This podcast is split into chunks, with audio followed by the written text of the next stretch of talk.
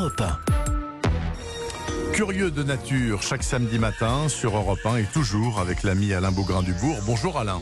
Bonjour. Alain, cette semaine, vous souhaitez sur Europe 1 faire le point sur l'actualité de la nature avec, pour commencer, la Commission européenne de Bruxelles, donc, qui s'intéresse de plus en plus, de toute évidence, à la biodiversité.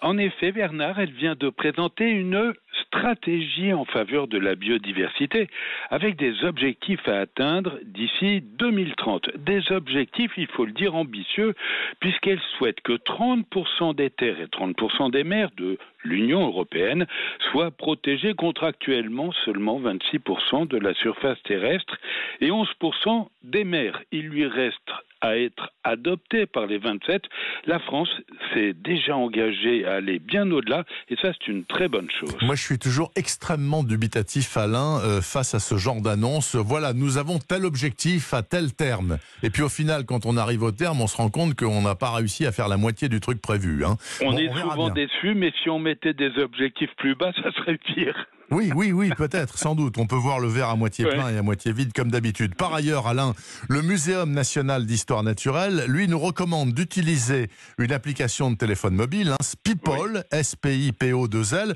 pour en savoir davantage sur les insectes pollinisateurs.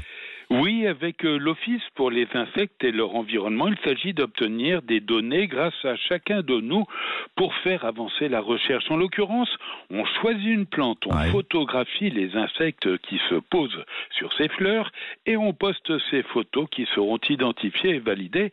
Cette opération a quand même déjà permis de découvrir notamment la présence de grosses abeilles originaires d'Asie et colonisant peu à peu le territoire. Après le déconfinement, l'association Pays de l'Ours propose pour sa part de prendre un grand bol d'air en partant bah, sur les traces bien sûr des plantigrades, c'est la moindre des choses.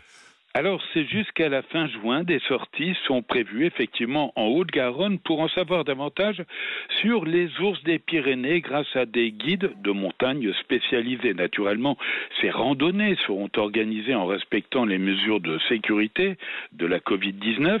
Les curieux de nature pourront ainsi participer à une sorte de jeu de piste en retrouvant les indices laissés par les ours pour tout renseignement Pays de l'ours adette sur Internet. Ah, en tout cas, c'est une super association, ça. Autre retour à la nature avec la sylvothérapie. Autrement dit, euh, le bénéfice qu'on peut tirer de la forêt au sens large du terme.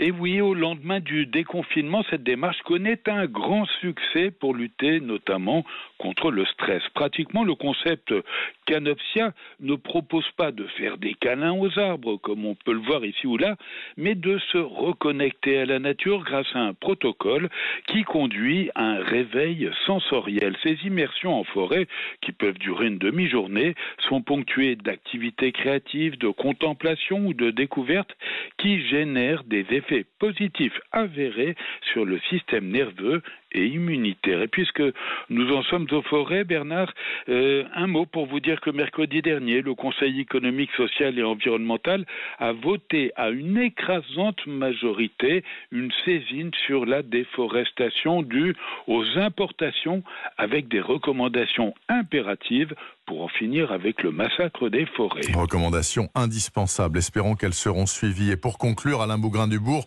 vous voulez rendre hommage à Voltaire. Ça, je dois dire que ça ne se refuse jamais. Euh, dont c'est aujourd'hui l'anniversaire de la mort il y a 242 ans, comme le temps passe. Une occasion de rappeler que ce philosophe fut l'avocat du monde animal, notamment en s'opposant à la vision de Descartes, vous savez, partisan de l'animal-machine. Et dans son dictionnaire philosophique, il voit que les animaux ont de la sensibilité, en soulignant qu'il existe une sensibilité affective, comme celle que je vous porte, Bernard, c'est-à-dire les sentiments, et une sensibilité physique, c'est-à-dire les sensations. Je voudrais conclure avec une citation de Voltaire euh, qui pourrait tous nous inspirer. J'ai décidé d'être heureux car c'est bon pour la santé. Excellente et merveilleuse citation de l'immense Voltaire. On peut la reprendre à notre compte, Alain Bougrain-Dubourg. Sur ce, je vous souhaite un très bon week-end, Alain. Amusez-vous bien. Bye bye.